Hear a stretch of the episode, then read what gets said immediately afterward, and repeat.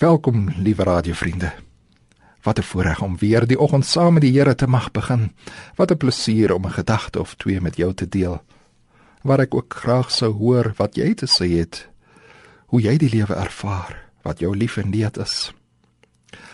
Kom ons dink nog een keer saam oor wat Paulus in die brief aan die Galasiërs sê hoofstuk 5 vers 22.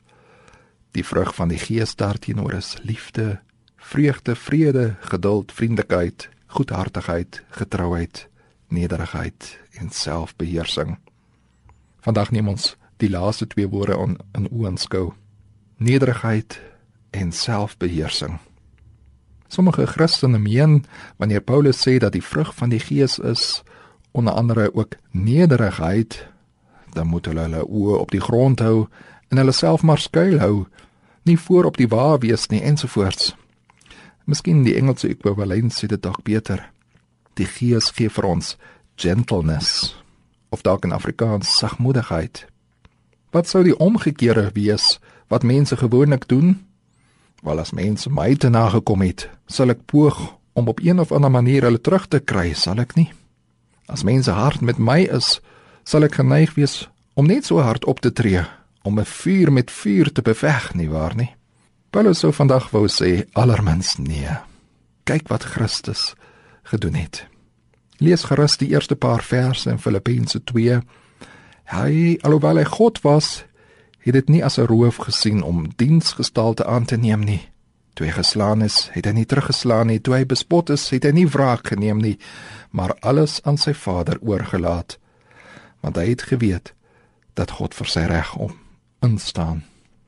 Daarom omdat Jesus gehoorsaam was tot by die kruis, het God vir Christus ook die hoogste eer gegee.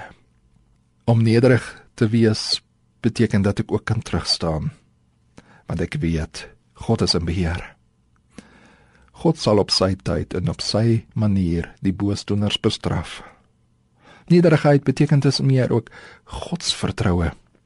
Juist dit maak my trots en moedig. Ja, Soms moet ek ook in alle nederigheid opstaan en die geestelike oorlog aanpak. Ja, maar ek bly bewus daarvan dat God reeds die oorwinning behaal het.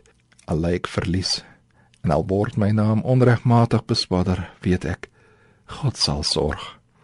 God sal alles ten beste laat meewerk.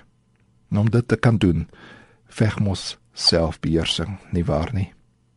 Paulus sluit hierdie gedeelte van sy brief af en so sluit ook ons hierdie reeks van ons besinning af met die woorde: Ons lewe deur die Gees.